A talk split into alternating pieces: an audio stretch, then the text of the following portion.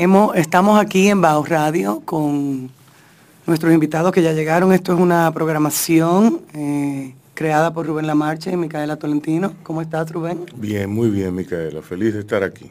Igualmente yo. Nosotros estamos en la 96.1 Quisqueya FM y estamos aquí con Marcel Álvarez y nuestro, ¿cómo se dice?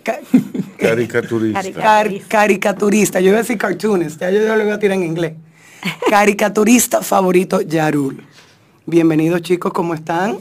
Eh, muy bien, muy contento de estar aquí. Gracias por la invitación. Oh, pero yo más, un honor de verte, Mica, de nuevo. Sí, Marcela y yo tenemos unos años juntas, sí, ya. Sí, unos años juntas y una carrera muy linda. Gracias. Que has tenido. Igualmente tú. Y nada, y tú siempre aportando a la gastronomía. Eso es algo para mí, ya tú sabes, admirable. Gracias, gracias. Marcela conocí yo eh, con Vanessa en los inicios de Clementín, en el 2008. ¿Y qué hace, qué hace? Ella es hostelería. Qué bien en esa época tú no eras hostelería, en esa sí. época. Ah, tú eras hostelería en esa época también. Yo comencé con la revista en el 2007. Ah. Lo que pasa es que como yo siempre he asesorado restaurantes, yo estaba con Aquilino en ese tiempo. Ah, sí, sí, sí, es verdad. Y ahí fue que conocí a Vanessa. Ah, sí, sí, ya recuerdo. ¿Y qué revista es? Hostelería News. Es de la parte, todo lo que tiene que ver con la industria del food service, eh, la parte profesional de la, de la industria gastronómica. Ahora decimos industria porque antes éramos un sector, pero ya hemos crecido bastante y es justo y necesario que nos llamen industria. Bueno, pero es justo que hayan crecido también. Claro. ¿Tú no crees? Claro, con tanto que se ha afanado, ¿verdad? El turismo es una de las, de las fuentes de ingresos principales. Así si no la, la, principal, ¿verdad? Si no la principal. La principal. Bueno, dicen que es la principal. fuente de divisas eh, que tiene la economía Sí. Y, Por la parte de la construcción de hoteles también. Pero tú no haces nada construyendo, sino das servicio, servicio y, y, alimento y bebida. Exacto, exacto. Ahí vamos. ¿En qué anda hostelería, Nus, ahora mismo? Mira, sale la próxima en noviembre. Eh, yo al principio comencé tirando seis al, al año, seis. ¿Por qué, ¿Por qué seis? Porque la industria realmente no maneja no manejamos tanta noticia para uno tener ese, con, ese constante eh, eh, tirada impresa. Sabes que después que salieron las redes, ya que es una revista que tiene 15 años, eh, le he dado bien fuerte a las redes y a la página. Este año nada más pude, nada más pude sacar dos porque me, me he también puesto a trabajar en lo que es mucho más la parte de la industria con una asociación que hicimos para porque esa asociación nos dé más importancia para los proyectos que tenemos, que son proyectos que hace 10 años venimos haciendo, pero a manera individual nunca habíamos podido conseguir eh, como más peso y por eso hicimos la asociación. Son proyectos como eh, el Gran Premio de la Gastronomía Dominicana, eh, este año se hizo en CERTV y también tenemos la Expo Gastronómica, y la Copa Culinaria de las Américas que pasó eh, este pasa, el 15 de septiembre. Eh, vinieron cinco países a nivel internacional a competir y es una competencia que no es entre países, sino es una competencia entre, entre uno mismo, para uno ver hasta dónde llega la estandarización de cada país en la gastronomía. Eh, buscando más bioseguridad y menor, mejor manejo de alimentos desde las universidades, que es donde se necesita. Entonces nosotros hacemos ese gran evento ¿Qué aquí. Tiempo, ¿Qué tiempo se toma? Eh, eh, ¿Qué tiempo tiene ese, ese evento realizándose? Mira, eh, nosotros comenzamos en el 2010 con un evento que se llamaba Pastry and Bakery. Es un evento de pastelería, que fue un, seminario internacional. Y ahí yo me di cuenta que aquí faltaba mucho, porque cuando traía a los, a los... No, yo participé en un evento tuyo antes de eso. No, sí. Puede ser, pero... En el 2008, 2007. En el 2008 sí, pero esa era de la revista. Ah, esa era de la revista. De la revista.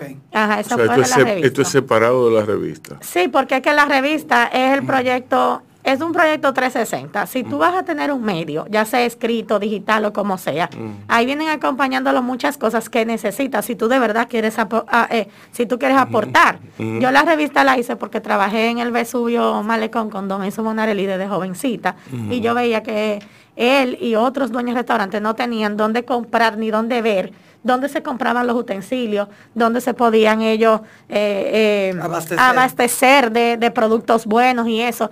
Y yo dije, conchale, aquí lo que se necesita es como una revista que diga dónde yo puedo ir y también que instruya al dueño del restaurante y que ellos mismos escriban y como un medio para ellos. Entonces de ahí surge Hostelería News. Entonces, luego que surgió la revista, entonces yo dije, conchale, al conocer tantos, eh, me iba mucho a ferias internacionales a visitarlas, pero era para yo traer información para la revista porque lo que yo siempre buscaba era tendencia. ¿Qué está pasando fuera que nosotros podemos hacer aquí? Entonces, cuando conocí a tanta gente, yo decía, conchale, a este quisiera yo llevarlo para el país y a este yo quisiera, entonces yo, soy muy sociable. Entonces yo dije, conchale, yo lo que tengo que hacer un evento, un evento de la revista. Entonces, lo que estaba más pobre en ese momento era la pastelería. Entonces sí me di cuenta porque cuando yo los traje a ellos, ellos me dijeron, Marcel, pero yo tengo que ir como una semana antes para visitar todas las pastelerías y ver a qué nivel ustedes están, porque yo no puedo venir a hacer un seminario de dos días, de siete días cada, de siete horas cada día, a enseñarle pastelería molecular en ese tiempo, cuando no saben ni siquiera lo que es eh, molecular, cocina molecular. Mucho más pastelería, que es más preciso. Entonces hiciste ese evento de pastelería. Hice ese evento de pastelería, se llenó, se llenó eh, y yo me acuerdo que en ese momento no regalaba boletas porque después tuve que regalar boletas. O sea, la cosa ha ido como para atrás, tú sabes. Entonces ahí todo el mundo compró sus boletas, todo el mundo fue. El seminario fue un éxito. Eh, los chefs invitados, me acuerdo yo que era Carlos Salazar de Las Vegas, del César Palace de Las Vegas. Eh, Obani Velasco, que ganó la Copa Lyon Francia un año antes. O sea, yo traje unos y, un chef que es colombiano, que está aquí, que se llama Noé Chaparro, que me ayudó con la producción. Porque si bien es cierto, yo soy promotora de la gastronomía, yo tengo que aliarme a una persona como Micaela o como a un chef que me ayude a entenderlos a ellos, porque yo no puedo venir y hacer un evento porque yo sea eh, promotor. Eso está claro, estamos en la época del networking y, y nada da más resultado que el networking y facturar todos. un equipo. un equipo. Y hay que tener un equipo porque no todo se gana. Entonces, al final, eh, cuando me di cuenta de Pastry and Bakery, seguía haciendo Pastry and Bakery, pero como me uní a una asociación de chefs que necesitaba eh, hacer y promover lo que eran las competencias de gastronomía, entonces, en el 2013 volví a hacer Pastry and Bakery, pero entonces ahí vinieron muchísimas marcas y me dijeron, no, pero yo quiero poner un stand, pero yo quiero poner esto, que sé qué. Y yo, ah, no, pero yo tengo una feria. Y yo entonces en el 2014 comencé con el Foro Iberoamericano de Organizaciones Gastronómicas, que es un foro al que yo represento, que son 18 países eh, eh, que participamos en este foro. Y lo que busca el foro es eh, estandarizar a, la gastronomía pero educando con certificaciones. Entonces damos certificaciones que la dan en Estados Unidos y en Europa, pero por ejemplo los manuales están todos en inglés. Entonces este foro lo que ayuda es a esos manuales estandarizarlos, eh, eh, que estén regidos por una organización internacional eh, como National Restaurant Association, como la American Culinary Federation y entonces eso, ese foro da unos manuales y unos cursos que yo los doy aquí para estandarizar lo más posible. ¿Qué es esto? En República Dominicana hay muchos chefs empíricos, ¿verdad? Pero eso no quiere decir que no sean chefs o que no sean buenos cocineros. Empírico porque no tuvieron... Sí, buenos cocineros, no chefs. No chef, exacto. Pero eso no quiere decir eh, que ellos eh, no puedan tener la, la capacidad de educarse y tener un título. Entonces, Y, entonces, ¿qué pasa? Porque aquí en República Dominicana hay carreras de gastronomía muy pocas, son diplomados y no son carreras de, eh, bueno, Mica te puede hablar de eso, ya sabemos. No, no, no, que yo hice un diplomado. Exacto, allá, pero allá en el extranjero se hace una sí, se hace una carrera. Entonces, ¿qué nosotros buscamos con esto? Que estos cuatro cursos que son de nutrición, manipulación de, de, de alimentos y ser safe, gerencia de restaurantes y artes culinarias con estos cuatro cursos que son mínimos, mínimo cada uno 16 horas. Tú tienes que pasar esos cuatro cursos y entonces es como un TOEFL en inglés, pero de gastronomía, de cada uno de ellos. No es tan fácil, duramos dos años para que una persona se gradúe. Y son difíciles los exámenes. Entonces yo traigo esos instructores de fuera para dar esos cursos y entonces la gente... ¿Cuáles son, ¿cuáles son las áreas? Perdón. Son cuatro. Mira, nutrición es importante que un chef lo sepa, porque ahí es que tú puedes hacer las tablas de calorías, de las necesidades, de todo lo que es eh, lo que tu cuerpo necesita. Ajá. los celíacos, eh, las embarazadas, o sea, todo lo que tú estás viendo ahora, eso está escrito desde hace mucho tiempo. lo que pasa es que las cosas varían y hay que, y hay que actualizarse. Nutrición es una de las certificaciones. Otra es ser safe y manipulación de alimentos. ¿Por qué? Mira con el COVID. Con el COVID, si aquí no se hubieran, porque eso es obligatorio en los restaurantes, lo que pasa es que aquí no lo hacen, pero fuera en Estados Unidos, si tú no tienes una certificación de que los empleados tienen un certificado de manipulación de alimentos, entonces tú no estás haciendo, tú estás vendiendo algo que tú no sabes ni cómo se preparó.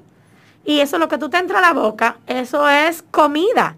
Tú no sabes el, nivel de temperatura, la cadena de, temperatura que tiene, que, que ha roto. O sea, si tú no sabes lo básico, ¿cómo tú te pones a vender comida? Es muy importante. Eso es lo más importante. Entonces, eso nosotros lo damos y eso un cocinero lo tiene que tener obligatoriamente porque eso es lo que le asegura al comensal la bioseguridad en su local. y no es un curso fácil. Y no es un curso fácil. Y hay varios niveles. Hay manipulación para normal, eh, para empleado, hay manager y así. O sea, Luego está gerencia de restaurantes, claro. Como tú, exactamente, almacenaje, eh, compra, es de todo, es de todo, porque tú tienes que saber de todo. Pues, eh, pero que ella lo sabe, ella lo sabe. Y ella lo hace todo. Hay una parte negra que hay que saber, hay que saber, hay que dominar. Y es que ella es artista, ella le gusta cocinar, al chef no le gusta esa parte, esa es la que yo hago. Exacto. Esa es la que yo hago, de la que yo me gradué del mismo foro, que es director restaurant. Y luego está otra que es Culinary Art, que es eh, eh, artes culinaria. Esa es bellísima, porque esa parte es el Ajá, mira, esa parte es eh, en el plat, el emplatado final, las técnicas de cocción, las texturas que tú pruebas en un plato. En un plato tú puedes probar siete texturas diferentes y tú ves un platico así y eso es alta cocina. Eh, pero tú tienes que saber cómo tú hacer cada alimento, qué cocción conlleva, cómo, cómo hay que hacerla. Entonces en ese curso tú tienes esa parte. Entonces es completo lo que son esas certificaciones y los que están certificados del foro son mis jueces nacionales en la Copa Culinaria de las Américas. Yo tengo que traer tres jueces de fuera y tengo que tener aquí jueces dominicanos también. Pero antes eran todos extranjeros porque yo no tenía nadie certificado. Ahora yo sí tengo 60 personas certificadas porque desde el 2013 estoy haciendo las graduaciones del foro. Entonces, que nosotros... Y te tiene que graduar de los cuatro, ¿no verdad? No te de los cuatro, no, te puedes graduar. No te tú te fijas, Yarul, qué vida tan intensa ha tenido ella. ella, ella aquí, ahí me ha resumido cuatro años y ella habla, ella, me tiene mareado de todas las cosas que me ha dicho, me tiene que de, todos los detalles tan ricos, tan, tan, yo ya yo no tengo preguntas, no más preguntas. No, que la gente son Yo quiero hacer eso. Es que tú Dos años. No, tú lo puedes hacer menos, lo que pasa es que ahora es más fácil, porque ahora en online. ¿tú tienes trabajo hecho ya? No, y ella lo pasa porque ella está todos los días. Porque ¿qué pasa? El que no está todos los días en eso tiene que comerse sus libros que nosotros le damos, sus manuales. Sí. Y hay gente que se lo come y no está todos los días. pero hay gente que tiene que recordar también. Mira, es que la gente lo coge hasta por eso. ¿Tú sabes qué pasa en este país? Le voy a, a decir qué pasó ahora. Cada vez que yo traía la Copa Culinaria de las Américas, venían ocho países, cinco países. ¿Tú sabes lo que es eso? Muchísimos países venían a competir aquí. ¿Qué pasa? Pero por los jueces internacionales y por el foro, son 18 países que yo tengo en un chat. Y cuando dice República Dominicana va a ser, ¿qué pasa? En los otros países hacen la copa, pero como nosotros preparamos esa copa aquí, con esas cocinas que la, que la montamos en dos días en un hotel, lo normal es que se haga en una escuela. Nosotros no, nosotros lo hacemos en circuitos. Tú sabes cómo somos los dominicanos, ¿verdad? Pues entonces, por eso nosotros no hemos ganado la mejor copa del Caribe. ¿Qué pasa? La gente que viene aquí... Qué, alegría que ella tenga esa autoestima tan grande. Ah, hay que tenerla porque mira, eh, eh, eh uno nada más en, esta, en e, aquí, mi amor. Sí, Mica y, lo sabe. Y los objetos que ella hace con los hombros. mira, al final de cuentas, eso es lo que uno le queda, como tú dices, la satisfacción. Sí. Porque si tú dices, tú tienes apoyo, mira, yo sí. tengo apoyo de marcas, de marcas que han tenido 13 años dándome el apoyo y que siguen y Marcel, y yo digo, ay ya señores, vamos a hacerlo cada dos años. No, Marcel, nos vemos en el 2022. Tú sabes, entonces es fuerte, porque tú dices, bueno, pues nos vemos en el 2022, ¿qué voy a hacer? Tú dices, oh, ok. Ok, pero a nivel gubernamental, que este es el evento, Ajá. mira, yo no quiero llegar a ese tema. Sí. Porque el, esta autoestima que yo tengo y esta felicidad, tú no me la vas a quitar. Ven, para acá, ven para acá, devuélvete, devuélvete. Ven, ven, Marcel, quédate aquí con nosotros. quédate aquí. No te me pongas negativa ahora, hablándome no te me pongas negativa que tú me estás, tú me, tú me tienes hyped up. You, you, got me hyped up. ¿Tú me entiendes? Sigue hablando. Háblame del foro en detalle. Mira, el, el, foro, como es una, una institución internacional, eh, ellos se rigen por estándares realmente americanos. ¿Ok? ¿Cómo son los estándares americanos y cómo varían Exacto, mira, a, los estándares que tendríamos aquí? Bueno, eso, eso lo que pasa es que en Estados Unidos lo lleva salud pública. ¿ok? Ok. Eh, que normalmente en todos los países. Ya, ya, ahí ya, ya me contestaste. Igualmente los permisos. Ya me contestaste. Pero no, entremos a los permisos, a las cosas de alcohol, que, porque, mira, si hablamos de actualidad, de lo que está pasando, ese otro programa. Sí. Y necesitamos una botellita de alcohol.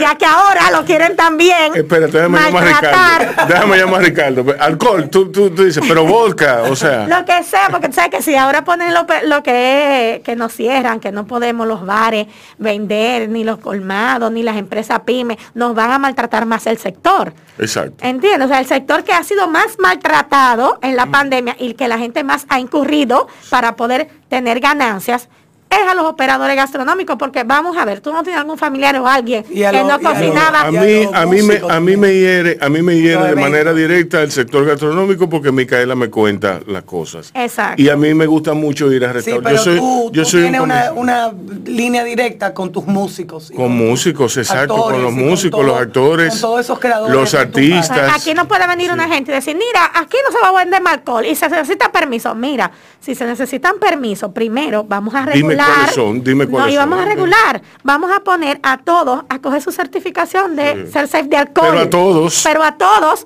porque todo toro o, to, o tobaca, ¿verdad? No puede ser que una parte eh, te regule salud pública y otra el Ministerio de Turismo. El Ministerio de Turismo, eso no puede ser. Porque hoteles va de la mano de restaurantes. O todo toro o tobaca. Porque no puede ser que yo, que tenga un hotel boutique en el este, sea diferente a un restaurante que esté en el este y que facture más que el Hotel Boutique.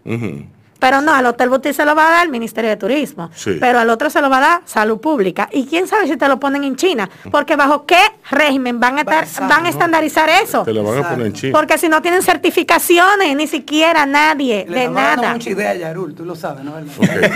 Yarul está ahí, number one. Yo estoy dibujando, yo estoy dibujando mentalmente. Sí, Cuidado si me dibuja a mí. No, no, no.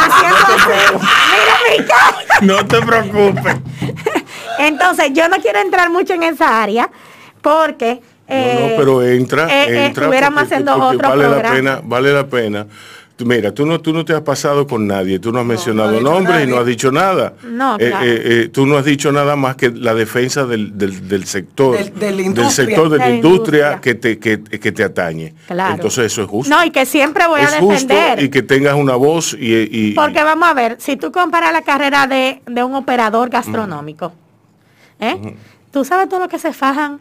Tú me dices, Marcel, tú eres chef, porque a mí todo el mundo me pregunta que si yo soy chef. No, yo estoy certificada en, en director restaurant. Que si yo cogí un diplomado, sí lo cogí y me dieron un diploma. Pero tú sabes huevo. ¿Tú me entiendes? Yo sé cocinar buenísimo. Ah, ¿Entiendes? Pero es lo que te estoy diciendo. O sea, yo admiro a gente como Mica que se mete en una cocina ocho horas a cocinar. Ya tal vez ya no lo está haciendo, no sé. Pero oye. chef. Exacto. Pero, pero, no es fácil. mucho tiempo que no lo hacía, pero este fin de semana me, cogieron y fue como Claro, porque también los empleados en la pandemia, las empresas han tenido que hacer, los dueños de restaurantes han tenido que hacer todo lo, todo lo que ellos ya no hacían. Porque todo volvió Todo el mundo ha tenido que hacer lo que, Exacto, ya no Todo el mundo volvió para atrás. Pero lo que te quiero decir, ¿cuánto cobra un dueño de restaurante? ¿Cuánto cobra un chef en este país? Tú sabes lo que cobra un chef. Depende del chef o del cocinero. Pero aquí los niveles de salario de esa área están por el suelo. Sí. Pero ¿qué pasa? ¿Cómo tú le vas a poner un dueño de restaurante a que pague más un empleado si tiene que pagar un alquiler grandísimo, una luz no regulada grandísima, unos impuestos de todo, de todo y de todo? O sea, si yo te puedo decir que tener un restaurante en este país es tener un problema, y lo digo yo, una asesora de restaurante, y Marceli, ¿por qué tú no lo tienes? Por eso mismo. Ahora tener 10 restaurantes buenos. ¿De cómo? ¿Y quién, ¿Y quién te está? ¿Con quién? ¿Y con quién? Sí. ¿Eh? You have to have a star chef. Recuerda ayer que estábamos hablando de Entonces, la estrella. ¿Qué pasa con todo eso? Un doctor, un médico, ¿cuánto gana? Un abogado. ¿Y tú crees que un chef que tiene que estar todo el tiempo tirando páginas para la izquierda para poder innovar para que cuando tú te sientes en su mesa diga wow. O, diga guácala, qué malo está. Diga, guácala, sí, está bien. A ese tú le pagas tres pesos, pero el que dice No, no, no, o sea, lo que me refiero que hay gente sin sensibilidad. Sí. Que va a un ah, restaurante. Bueno, eso es otra gente que es lo único que tiene cuarto. Sí, sí, sí, sí. Sin sensibilidad, que nunca ha comido, que no tiene un paladar. Claro. Que no tiene ni siquiera un paladar interesado en trascender. Y aquí hay mucha gente que cocina bastante bueno y hay restaurantes muy buenos. Sí. Ahora, yo, yo no voy a culpar que se quemen restaurantes por la, la, campana todo llena de grasa, porque qué sé yo qué, porque aquí no hay ninguna regulación. Entonces no puedes pedirle, no puedes explotar más a una industria que ya viene arrastrando tantas cosas para poder subsistir. Legalmente y, honradamente, porque esa es otra también. Porque si vienen los, los, eh, eh, los permisos, ¿qué tú crees que viene atrás de eso? Vamos a ver. ¿Eh? Los sobornos. Sí. Los sobornos. Porque ¿qué equipo están buscando para hacer ese tipo de, de, permiso? Eso me, huele al derecho de autor. Igual. bueno, vamos. a ¿Cómo así? Sí. Mira, ah, mira, mira. yo abrí Clementina en el 2008. Ajá. Y esa gente duraron tres meses para caerme a mí. Porque yo estaba poniendo música. Ah, ese es un problema ah. grandísimo porque hay dos en este país. O sea, no es una gente que te va a llamar. Yo estoy poniendo, ah, no, porque el derecho de autor.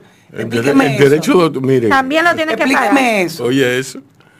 Y, era abogado, eh, eh, contrato, firme aquí, mensualmente usted me tiene que pagar tanto, si no apague la música. Y yo hice así, plaf, le dije, mire la puerta, váyase. Pero no es una sola compañía que hace eso en este país. Hay dos o tres porque hay una como que privada y otra que no es privada. Entonces, es lo que te estoy diciendo. Eh, van a poner a una industria que está tan maltratada más, más y más eh, eh, trabas ¿Para qué? ¿Qué ayuda eso a la economía? ¿Eso dinamiza la economía? No. No. ¿Y tú sabes cuánto empleo nosotros, la de la industria gastronómica general? No, y es muy sencillo, es muy sencillo. Oye, oye el abordaje de, un guardián de por mi casa. Por mi casa hay varios guardianes, como tú comprenderás, varios edificios. Y la gente confluye en el, en el colmado, como es natural. Eh, el take del guardián es el siguiente Venimos de la jodida pandemia, donde estábamos toditos trancados. Lo único que salva a uno es su romo. Y lo van a regular ahora. ¿Tú me entiendes? Lo único que puede ser, el, dominicano es loco con su cerveza. Y las grandes empresas de alcohol, que están fuñidas por, por lo, eh, porque eh, están contrabandeando el alcohol también. Y están ahora gastando en los sellos. Hoy salió en el periódico todas las regulaciones que le están poniendo a las etiquetas de alcohol y lo que tienen que tener y una cosa así gordísima en el periódico de eso. Entonces, ese es dinero para las empresas. Entonces, también ahora fuñir con unos permisos. Como que la pero, Pero eso es un tema, como Rubén estaba diciendo, que también va a afectar mucho, no solamente la industria, sino que también va a afectar mucho a los barrios. Pero claro. Porque es que lo que lo primordialmente. exacto, es Yo lo considero que... habrá un estallido social. Totalmente. Exacto. Tú le mira, no hay dinero y no hay alcohol en los barrios, dime. Esa frase sobrevalorada. Y el pan Totalmente.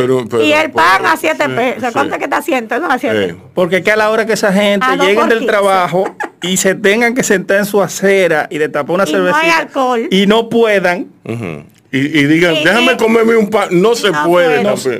déjame buscar más. No tengo. No tengo. ¿Ya? Señores. Hay que ser eh, más inteligente en esa parte. No, se puso negra la conversación, sí. sí, entonces vamos a una pausa. Vamos a poner una musiquita alegre y regresamos en breve. Eh, a dispararse. Sí. Y entonces se están jugando, se están disparando y en una los dos se disparan al mismo tiempo y se pegan de esas balitas que son. Y entonces dice Calvin, qué estúpido es este juego de la guerra. Y entonces ahí yo comprendí, se me abrió un mundo de posibilidades. Yo dije, qué crítica tan inteligente. Sí, sí, sí, Y me enamoré y dice, dije, no, yo me voy a poner a esto también. Sí. Porque si, si él puede, yo puedo. Siempre hay, un, siempre hay un, poema, siempre hay un escrito, siempre hay una caricatura que es la que te decide sí. a ti a, decir, yo voy a seguir por este camino. Sí, totalmente. Y entonces, ¿cómo, cómo tú llegaste a ese trazo? Fue un proceso muy largo, porque yo vengo desde el 2009 dibujando para mí y publicándolo en redes sociales y ya desde el 2014 o 2015 es que comienzo mm. a hacerlo de manera profesional. Pero todo el proceso desde el 2009 hasta 2021 mm. fue muy largo. Yo había escuchado una vez que cuando tú quieres construir el mejor muro del mundo, lo que tú haces es que tú no construyes el mejor muro del mundo, sino que vas poniendo cada blog de la mejor manera posible, así se obtiene. Entonces yo comencé primero con el formato, a buscar un formato con el cual yo me sintiera cómodo, Luego con los colores, que tuve muchos problemas con los colores. ¿Qué es un formato? En este, el este formato en este, caso es... La tira cómica. Sí, la tira cómica. Tú sabes que la tira cómica se divide y está muy estandarizada para, para el periódico.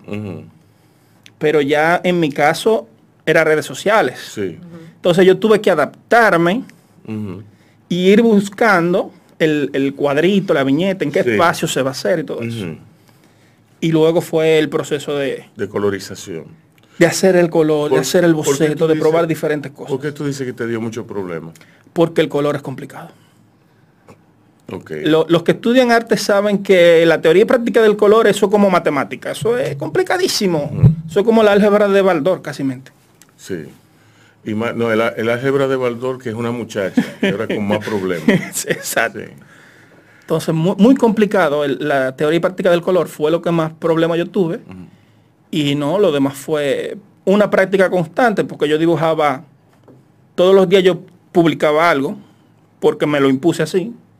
Entonces yo duré desde 2014, por ejemplo, hasta 2017, publicando casi todos los días una viñeta. Que no tenía que ver con política, eran chistes de esos atemporales, tipo Gary Larson, cositas así. Exacto y, la práctica va siendo el maestro. Exacto. Ahí es. Sí, hombre. Caramba, eh, a mí se me ocurre que, o sea, ¿dónde, ¿dónde estaba? Por ejemplo, yo recuerdo eh, de esos momentos eh, de ocio en, que, en que yo me juntaba con Harold Priego. Harold siempre me decía, que había que habían veces que se le acababan los chistes. Sí. los chistes sí. Pero que la gente, que él llegó a hacer un contacto con la gente, en el que la gente le, llovían, le llovían chistes, muchos chistes malos. Obvio. Muchos chistes que no. Entonces eh, yo siempre me fijé que Harold siempre ponía la fuente, ponía eh, inspirado en un chiste que me hizo Juan Basanta, inspirado en un chiste que le hizo, me hizo Rubén Lamarche. Eh, ¿A ti no te pasa eso? Sí. ¿Y qué pasa cuando tú te quedas sin chiste? Hay una frase muy, muy buena aquí en República Dominicana, guardar pan para mayo.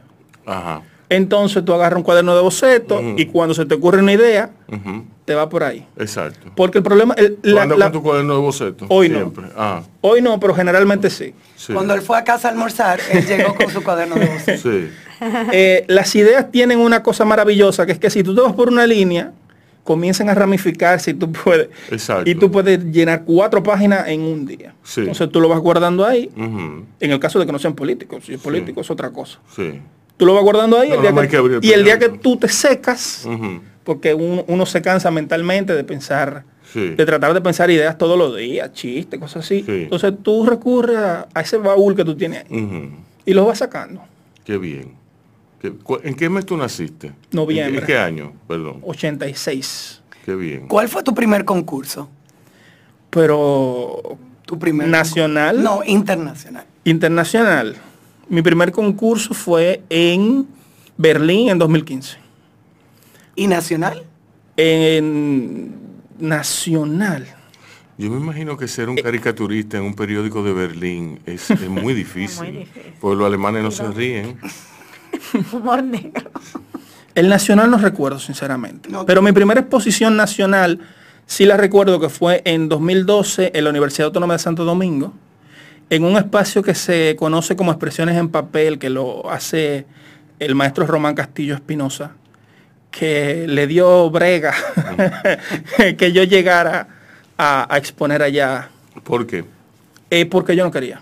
Yo tenía un proyecto en ese momento eh, que publicaba en internet que era Los sobrevivientes. Entonces yo hacía una tira de humor gráfico medioambiental. Que yo trataba de buscar y hacer conciencia sobre las especies endémicas que tenemos aquí a través de los chistes y del humor. Y los personajes eran un solenodonte y una justía. A él le encantaba eso. Y entonces un día me invita y me dice, mira, se está preparando una exposición y yo quiero que tú traigas algunas tiras de, estos personajes. Yo le dije, sí, pero nunca fui. Volvió y me llamó y me dijo, mira, cambié la fecha de la exposición porque yo quiero que tú me traigas la tira de los personajes porque quiero que esos personajes entren a exposición. No, pero yo no quiero, porque es que me da como vergüenza. Yo La tercera vez volvió y me llamó y me dice, volví a cambiar la fecha. Trae la tira de los personajes. Dije, bueno, la tercera es la vencida. Yo voy a llevar la tira para salir de él. Y entonces fui, eh, se colgó en la exposición, que fue una exposición colectiva junto con otros muchos artistas y fue lo mejor que yo pude haber hecho en la vida. El aprovechar esa oportunidad.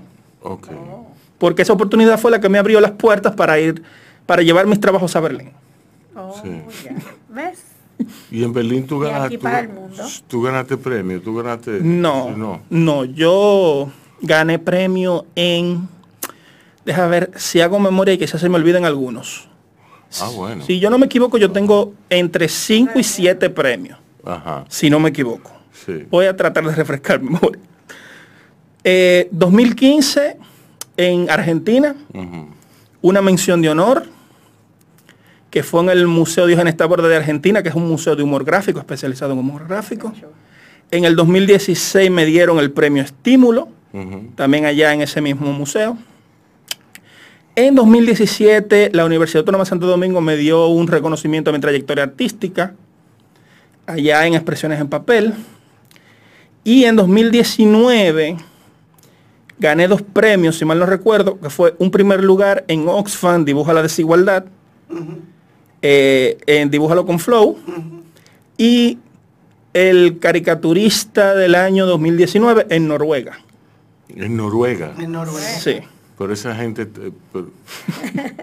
en Noruega. En Noruega. O sea, pero ¿cómo así? En Noruega. ¿no, hay, ¿No hay caricaturistas? Sí. Ah, bueno, pero te premiaron a ti. Sí, me premiaron ah, a mí. Hay, hay, están en crisis en Noruega. sí, sí, porque tú me entiendes, si tienen que premiar a alguien del, del Caribe, no sé, pero... No, fue un concurso. Ah, un concurso, un concurso global. Sí, fue un concurso ah, global. sí, ok, ok. Fue un concurso global y yo tuve el primer lugar y me dieron el caricaturista del año 2019, Cartooning of the Year. ¿Tú, no has pensado... ¿Tú no ganaste una vaina en Irán también? Eh, no, espacios, espacios que, ah, que, voy ganando porque yo llevo como 60 y... 60, 70 exposiciones internacionales y una, una exposición individual aquí en República Dominicana. Ah, ¿Y cuándo fue esa? En 2016 en Sanville. Wow, qué cool. Sí. Mira, ¿tú no has pensado en, hacer, eh, bueno, yo digo, un libro, o sea, eh, una colección de sus... No, no, no, porque es que las colecciones las hacen los editores y todo el que recopila eh, me refiero, o sea, el problema narrativamente de una caricatura es que inicia y termina ahí. Entonces ya si los, los chistes de Gary Larson, lo que, lo que te mencionamos, son de una página. They're one-liners. Eh, eh, entonces hay muchas formas de hacer, de hacer chistes. ¿Tú no has pensado en incurrir en, otro, en otra dinámica? Eh, más larga, más enjundiosa, más que te permita Sí, eh, totalmente. Sí. Eh, quiero en algún momento hacer novelas gráficas, que es contar una historia en 400 y pico de páginas, 200 y pico de páginas, pero historias que no tengan que ver con, nada de esto, sino historias. El problema está en que para contar historias hay que, hay que saber contar historias. Tiene que coger el curso de escritura creativa con Rubén. Sí, yo creo, yo creo que sí, que voy, a tener que darme una vuelta. Sí. Por allá. Bueno, pero hay que, mira, por más que yo te diga, por más que yo te, que yo te dé las, las clases y los tips y las cosas. No, yo me imagino. Ah, eh, ponte a escribir. Ponte a escribir. yo lo, sé. yo lo escribir porque así es. y hay que tener su mente muy tranquila. No, no, no, hay veces que el tumulto hace, hace que tú escribas, que, porque la, la, la, la confusión, el, el, tráfico de ideas, el ruido es lo que, es lo que alimenta a ¿Tú conoces un libro que se llama American Gods Volume 1? Eh, creo que sí. Ese libro se lo dieron a mi hija para leer, 18 años. Yo lo comencé a leer, porque ella, obviamente, yo dije, no, pero... Cuando yo veo ese libro, yo lo comienzo a leer y quedé impresionada. Y es de caricaturas entero. Yo pensé en ti de una vez, de que lo vi, yo dije, no, no, Y déjame comprar otro porque yo tengo que llegar a Santo Domingo con este libro porque Rubén La Marcha lo tiene que ver no Es de, no, es de caricatura precisamente, ¿no? Es como muy... Bueno, hay, hay un capitulito de cuatro páginas que no queda así, mira. Sí. Sí, no, tiene historia, tiene historias muy buenas. Tú, tú puedes experimentar con eso, haciendo puentecitos cuentos un poco más elaborados y más. O puedes servirte de una pluma y graficar las cosas. ¿Tú me entiendes? Ese complemento no es tan sencillo como la gente piensa de agarrar. No, tú agarras la literatura de otro y agarras y, le pones, no, no, tiene que, tiene que conversar, tiene que haber una simbiosis de, de, dos intereses comunes. ¿Tú me entiendes? Tiene que, hay que encontrar un área común ahí. ¿Entiendes? Así es. Entonces vamos a ver música y venimos seguido con más de nuestros invitados en Bao Radio. Marcel Álvarez, eh, una persona, una mujer muy meritoria, porque tiene, tiene abierto como tres canales al mismo tiempo, como diez canales.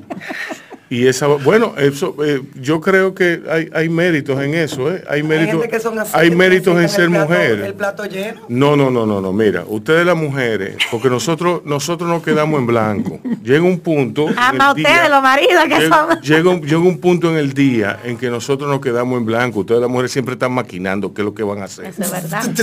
¿Eh? ¿Tú me entiendes? Por eso es que cuando ustedes le dan un cortocircuito es tan poco frecuente que cuando le dan un cortocircuito se joden de una vez.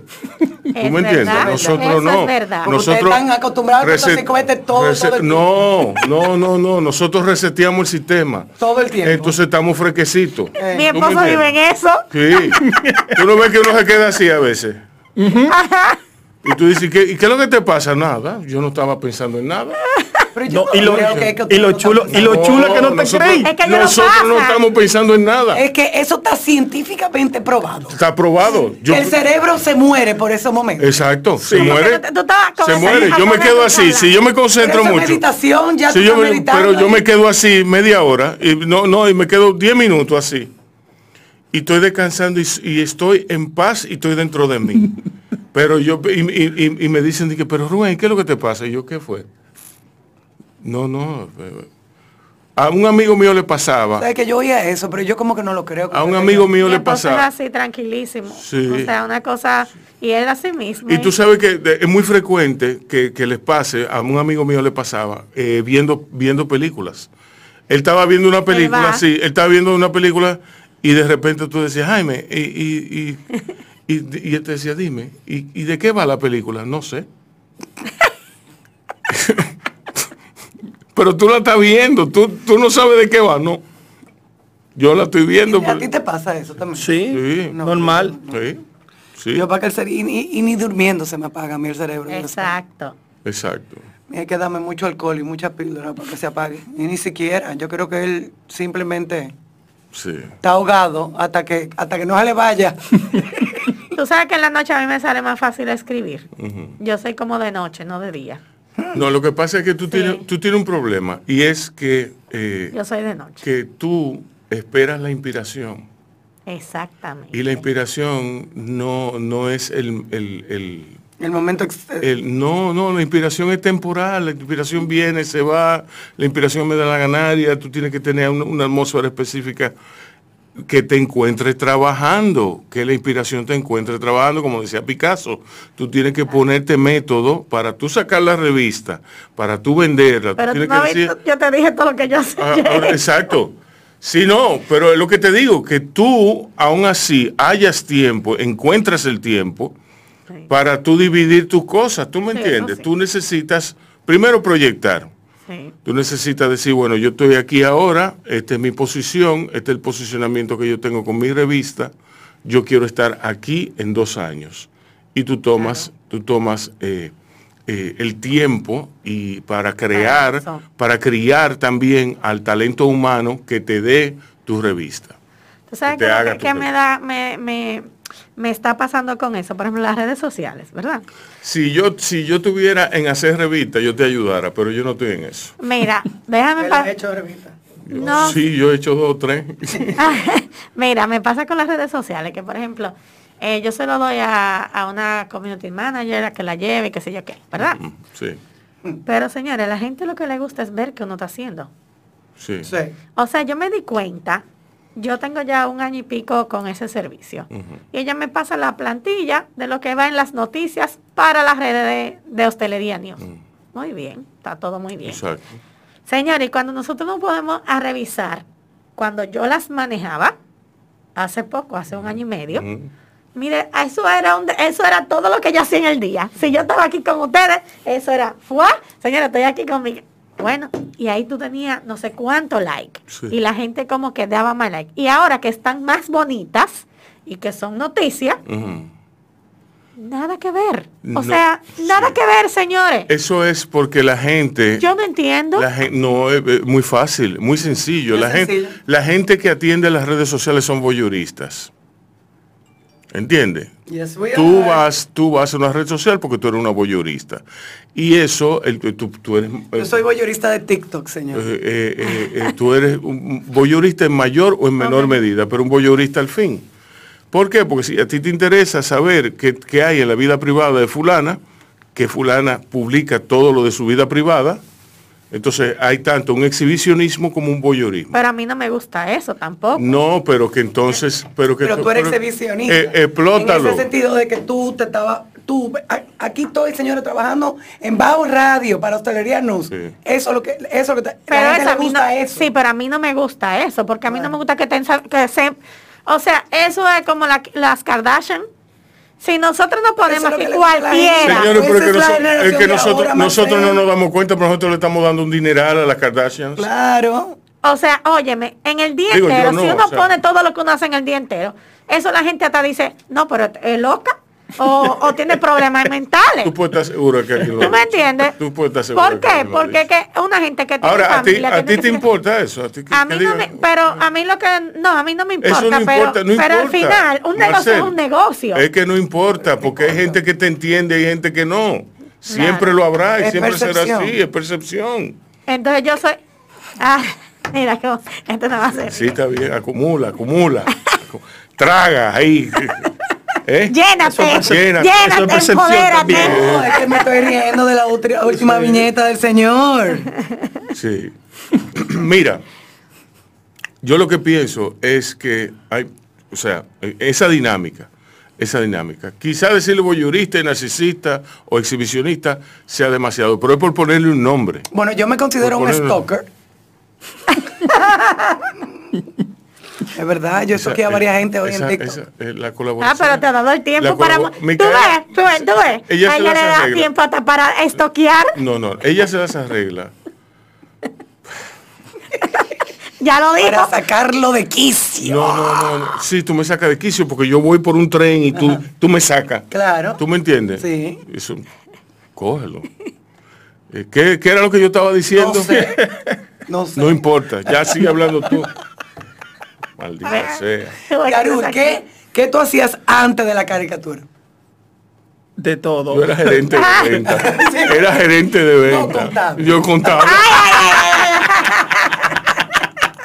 no lo hubiera dejado, no, lo hubiera eh, dejado. ¿Eh? ¿Contable? No, ah. jamás. Sí. No, porque ya yo iba a tomar café. mira, cómo dice jamás.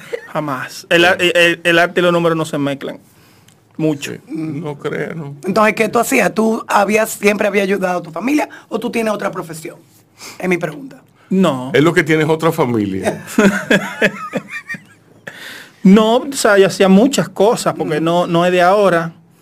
Eh, y lo de y lo de caricaturista tampoco es eh, una, una, profesión per se, porque soy un caricaturista digital y de redes sociales. Exclusivamente, pero toda mi carrera se ha basado en redes sociales. Porque aquí no abren espacios. Sí. No, dan oportunidades. muy en República Dominicana. Entonces, eh, por eso lo, de las caricaturas fuera, las exposiciones allá, los premios allá. allá, todo allá. Porque durante todo ese tiempo yo me mantuve en el norte, allá. Hasta que. Pero yo he hecho de todo, fotocopia. Eh, atendía. se van, sí, también. Eh, pizzería. Eh, se van a reír mucho ahora. Él un trompo de Operador gastronómico. Se van a reír mucho ahora con lo que voy a decir. Él vendía, vendía de los muñecos siempre parados. de los, ven a verlo, ven a verlo, ven a verlo. Se van a reír mucho porque no lo van a creer ahora, pero yo administré durante un tiempo un gimnasio, muchísimos años. Mira la cara.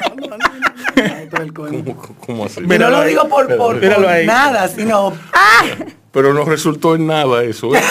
No, en esa época, en esa época estaba bien. Ah, sí, estaba bien en esa época. Sí. Fuerte, bien. No, no exageradamente, pero una, cosita. Ahora ministro una lechonera.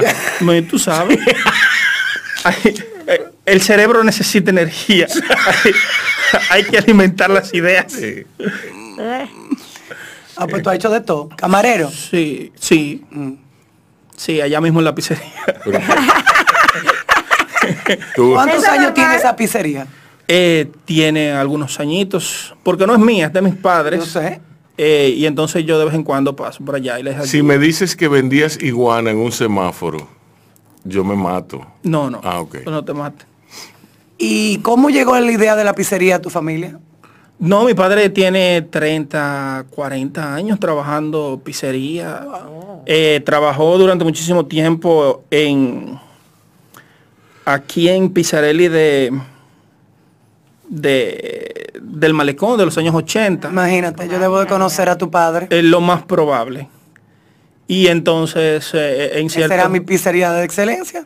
Sí, de mucha gente. Por eso... yo vivía, literalmente yo bajaba caminando. Sí, de mucha gente, por eso, por eso te lo menciono. Eh, y de ahí le surge la idea. muy bien, muy bien. Ok, Marcel, ¿y tú eh, siempre has estado en hotelería? ¿Eso fue lo que tú estudiaste? No. No. ¿Tú dijiste que tú habías estudiado? Yo estudié publicidad primero. Ah, ok. Y por eso puse la revista. Sí, claro. Porque era... la mano. Sí, porque yo fui a UNIBE a tomar eh, como si fuera un antes de tomar la carrera, yo iba a coger hotelería, antes que publicidad. Y cuando me dieron esa charla y ese, esa introducción de lo que era la carrera, yo dije, no, espérate. a correr los Lakers. Eh, a correr los Lakers, porque yo, mm, mm, yo no, no, no, así no, porque es que realmente te ponían a hacer de todo, hasta a lavar baño. Hacer cama. Hacer cama, a cortar cebolla, a qué sé yo qué. Entonces, a los 17 años que tú entres y te digan, mira, tienes que hacer tu cama cuando te, hasta te la hacían. No, no, no, o sea, hay un cliente que vomita el baño o en la diarrea y tú tienes que entrar a limpiar. Entonces yo dije, bueno, yo como que esto no es mío. Entonces, una de mis hermanas, nosotros somos cuatro, estudió publicidad y en APEC y a mí me encantaba todo lo que ella hacía. Y yo dije, bueno, pero mire, te estudió publicidad, tan chulo, qué sé yo qué. Lo único que no me gustaba mucho era dibujar. Eso no me gustaba mucho. Pero yo tenía un amigo, tengo un amigo que le encanta dibujar. Y, y él no le gustaba hacer nada, ni psicología, ni nada, entonces nosotros nos intercambiábamos. Eh, trabajé también desde como pasante, becaria, en Taller Creativo en Grey International, con Victoria Cantó. Y, y ahí los diseñadores, uno de ellos es, director ahora de artes en la UAS. Y yo le decía, bueno, pero me ponía muchísima tarea de pintura, de, de, dibujar, pero muchísima. Y yo, mierda, a mí que no me gusta esto. Y él me decía, Marcel, mira, yo necesito hacer un storyboard y tú tienes que salir a buscarme esto, buscarme esto, buscarme Y le digo yo, mira, mi hijo, pero yo tengo que hacer muchísima tarea de dibujo. Y dice, pues vamos a intercambiar. Y, él me hacía la tarea y yo le hacía ese storyboard. y así yo salí de esa de ese dibujo, dibujo hasta seis. Me acuerdo yo que eran muchísimos dibujos. Y yo, pero esto no se va a acabar, todo es dibujo. Yo voy a vivir de esto. Entonces, al final terminé y luego eh, me, tomé, me fui a Madrid y tomé comunicación corporativa en la Complutense de Madrid. Y ahí conocí lo que era marketing gastronómico, con una profesora que se llamaba Erika Silva, que daba clase allá también, que ella hizo unos cursos especiales. Entonces yo terminé eso, que era un diplomado, y me metí a hacer un diplomado de marketing gastronómico. Lo hice, en ese tiempo era el 2004, y y cuando vine, trabajé como gerente de marca en el Vesubio Malecón. No sé si tú te acuerdas, unas vallas que habían, que era de la familia en cada, en cada uno de los hoteles de aquí. Eso fui yo, esa campaña entera, que la hice muy jovencita. Eh, ya yo tenía 22 años. y, y, también renovamos lo que era Tratoría. Eh, Tratoría Vesubio. Y tiramos lo que era Tratoría Vesubio. Me acuerdo yo que busqué los decoradores de ahí, de Praia, y lo pusimos, la pusimos de moda. Fuimos en varios, a varios cumpleaños ahí. Sí, muchos cumpleaños. maternal de Ana Micaela. Sí, fue, eso, se, yo duré mucho con Don eso duré como cinco años. Eh, luego me fui a Estados Unidos y allá conocí la revista Restaurant News. Y, y, la conocí y trabajé un tiempo eh, tratando de ver cómo la traía a República Dominicana. Y ya me decían que a ellos no le interesaba eso aquí, que no le interesaba. Y yo, pero esto es lo que nosotros necesitamos aquí. Entonces volví otra vez. ¿Ellos sufren de eso? Sí, no, yo no, no, le interesaba a República Dominicana, ni le interesa todavía. Y volví otra vez acá y don Enzo me dijo, ¿qué tú vas a hacer, Marcelo? Y yo, no, no, no, yo quiero hacer mi revista. Y dice él, pero tú, pero sigue aquí. Yo le dije, bueno, yo puedo seguir medio tiempo, pero yo tengo que hacer mi revista. Llegué y mi papá ya había montado una publicitaria pequeña para mi hermana. Y yo le dije, papi, mira, o monto un restaurante o hago una revista. Y él me dijo, mira, mija, ya nosotros montamos, le montamos un negocio a ustedes. Así que te vas para la publicitaria y a tu revista ahí. Y nada, entonces seguí ahí con Don en un tiempo hasta que la revista eh, eh, trajo sus frutos. Despegó, sí. Ajá, despegó. Y luego de ahí eh, trabajé mucho tiempo con Aquilino Guzmán abriendo los restaurantes que abrimos ocho restaurantes en ese tiempo. Hasta el último que no, no lo abrí con él, que era Rosalinda, pues yo soy una gente de mucho, o sea, yo, yo soy una gente que tú me dices, mira Marcel, me voy a tirar por ese puente. Y si yo creo que ese puente no es bueno para que tú te tires, y te digo, no te tires, que te va a ir mal y yo no voy a estar ahí porque te lo estoy diciendo. No, no, no, yo me voy por ahí. Pues bueno, pues te quedas solo y me voy. O sea, yo soy de la gente que salgo, gracias a Dios, cuando, cuando veo que la cosa no, no es así. Entonces después de ahí eh, seguí, eh, asesoré Felini cuando se hicieron la, remodelación del viejo Felini al nuevo y últimamente terminé con las locandas, que son ya 10 locandas. Trabajé mucho con Emilio de, Aquile, una persona también muy querida. Y así de restaurantes. Tan fuerte esa sí, eh, pasé también, hice la rosticería de, de esta gente de de productores ellos, de Charles San Miguel, y así una con otra. Entonces, siempre que termino un restaurante, eh, también tuve por Kitchen Center de doña Angeli Varela, que, que ustedes saben que, que, es una persona que también es muy de nosotros.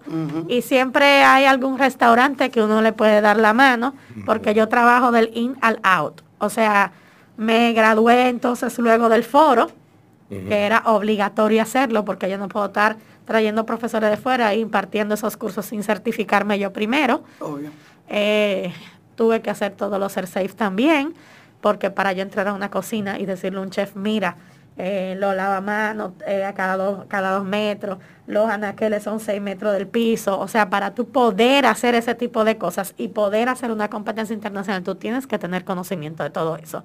Y como yo te dije, igual que los doctores y los abogados, nosotros vimos todo el tiempo educándonos para, que, para, para traer lo mejor al país, o sea, para no quedarnos atrás.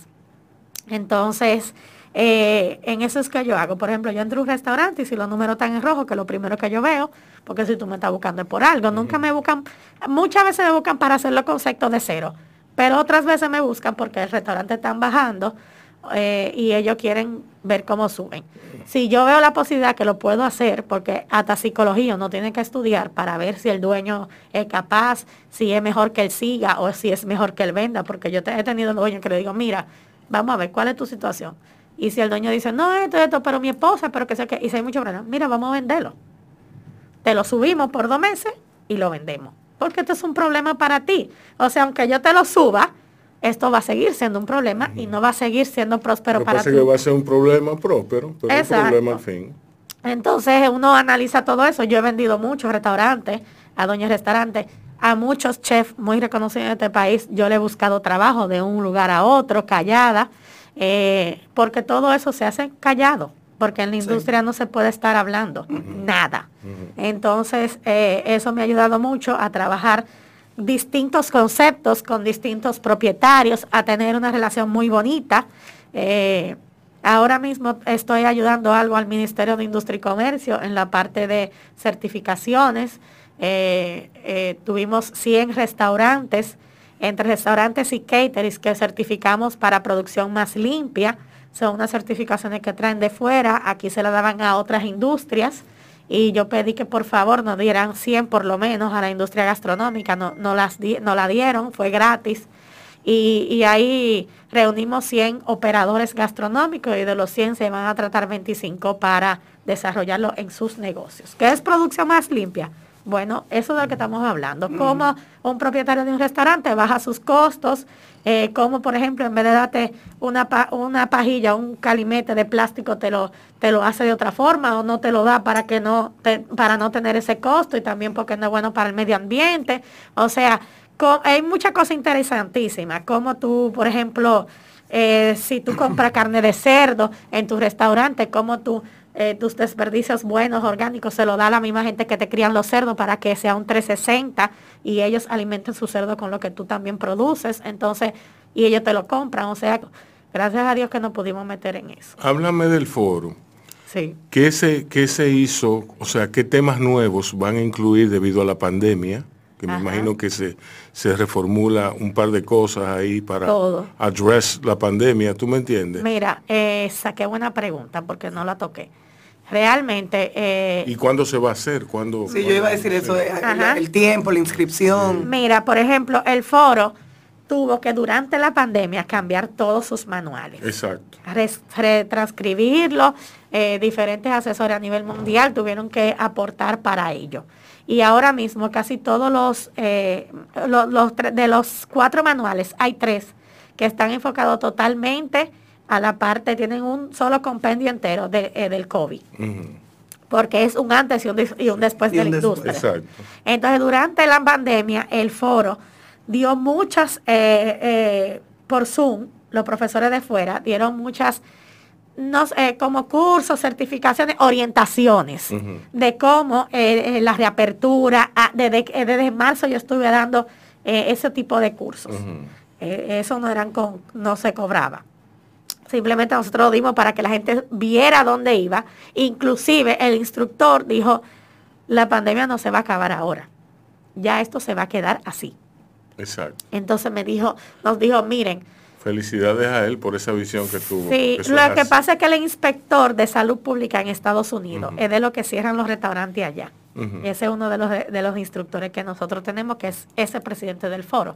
Ahora mismo está en Argentina porque vivía en Nueva York, como trabajaba allá eh, y también hacía eso, cerrar restaurantes de, eh, por manipulación, mala manipulación, por cosas que están mal hechas. Pero era empleado de salud pública. Entonces, eh, todo el tiempo, eso fue buenísimo porque todas las novedades que daban allá, lo primero que teníamos éramos nosotros, la gente del foro. O sea, una información directa de cómo tratar a la industria. Y en el junio del 2020, eh, yo pude escribir el manual para la reapertura de restaurantes que le hicimos con Industria y Comercio en ese tiempo, que nos ayudó a, difundirlo. Era un PDF, ¿no? ¿verdad? Sí, era un PDF. ¿Y qué pasa? Sí, y era muy chulo porque, eh, y sí hicieron uno aquí, obviamente, de salud pública y azonador y eso, muy bien. Pero lo hacían muy genérico, porque para tú hacer eso, era lo que estábamos hablando de la escritura, tú tienes que estar dentro de la industria. O sea, como yo te voy a decir genéricamente, mira, eh, tenemos que tener manita limpia en todos los sitios. Pero no es así que en todos los sitios, porque en la cocina tú no podías tener la manita limpia. ¿Entiendes? Porque era contaminación cruzada. Entonces, nosotros escribimos desde cada uno de los departamentos de los procedimientos que pasa en un restaurante. Yo me senté a escribir ese manual junto con mis asesores de fuera. Y con eso nosotros pudimos eh, realmente informar a los dueños de restaurantes que no tuvieran que estar adivinando. Inclusive yo tuve yo di muchísimas asesorías a, por ejemplo, al Club Náutico de Boca Chica, que ellos estuvieron, wow, esa gente llevaron todas sus normas, mira, y ahí no hubo. Al Club Hemingway también, eh, que está ahí Alberto Martín ahora, o sea, a varios clubes, eh, bueno, a esos dos.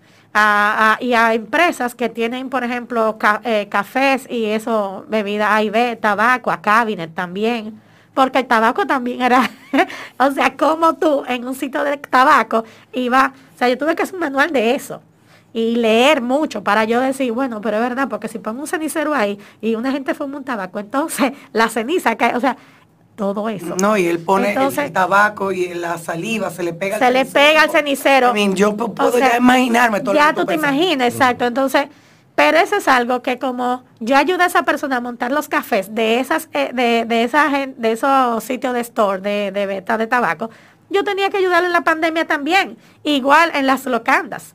Por lo menos la que estaba ahí en la Pedra Bovea, donde está Emilio. Entonces, al fin y al cabo, eh, uno ayuda mucho a la industria cuando está en eso. Y el foro es que me ha ayudado a mí a que yo, a que yo pueda, aquí a República Dominicana, tratar ese, eh, eh, eh, esa enfermedad, esa pandemia, de una forma que por lo menos nosotros fuimos mucha salud pública también en el nuevo gobierno. fuimos mucho, yo fui a visitarlos, cambiaron muchísimo de departamento y de personas, diciéndole que nosotros teníamos 60 profesionales que estaban dispuestos sin costo a, ayudar a otros dueños de restaurantes, a orientarlos.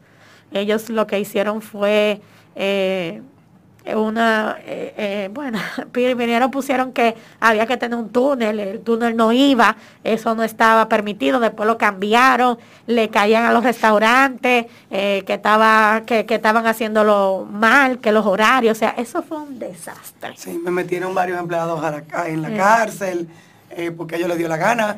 bueno, primero era porque no, tenían carne, ahí fue que sacamos todito, todo el mundo, hasta yo tengo carne hoy de, día de Fresh Fresh. Ana Micaela tiene carne de Fresh Fresh.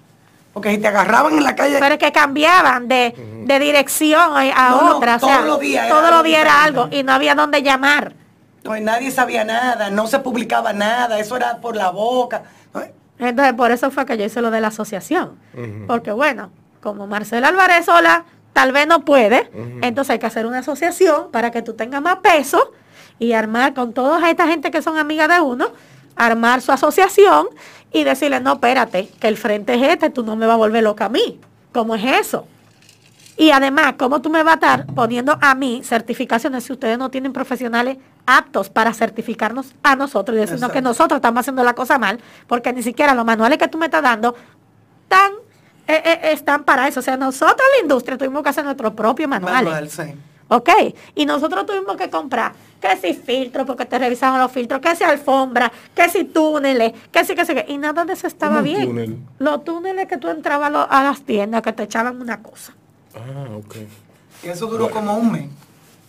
y la gente, ya tú te imaginas todo lo que gastaron, más todos los problemas con los empleados. Que tú lo tenías, que tú no sabes si ponerlo eh, en ¿cómo es? de vacaciones o si dale no sé qué. Eso fue un desastre y todavía eso tiene su secuela. y para hacer que todos esos empleados se vacunen. Bueno, yo necesitaba una camarera los otros días y tenía una chica que me llegó y yo la estaba entrevistando, toda yo. De repente Rafael sale, porque Rafael es un lince. Rafa sale con la mascarilla pues te le dice, eh, ¿tú te vacunas? Y ella, no. Y yo la miro y le digo yo, ni una. No, y le dije, me paro y le digo yo, gracias por venir. Claro. Bueno, ahora mismo, yo, ahora mismo, Mica, yo estoy buscando un pantrista y una y un bartender. Un baterista, yo te puedo tener. No, Señores, y con todo que no hay. Yo en la sala, totones. ¿Eh? Que no hay totones. No, no, no. Ah. En el Bravo en mi casa. No, no, no, no. Entonces, con tal, con o sea, con todo y que la pandemia ha traído todos estos, todos estos problemas, la gente muchas veces no quiere trabajar. Y no y hay muchísima gente que no tiene la vacuna, que, que tiene la vacuna, pero eso mismo que tú te dices, ya yo le digo, mira, antes de que vengan, pregúntale si tiene la vacuna y que te manden una foto con, con, el cartoncito, porque que no, esto no es posible.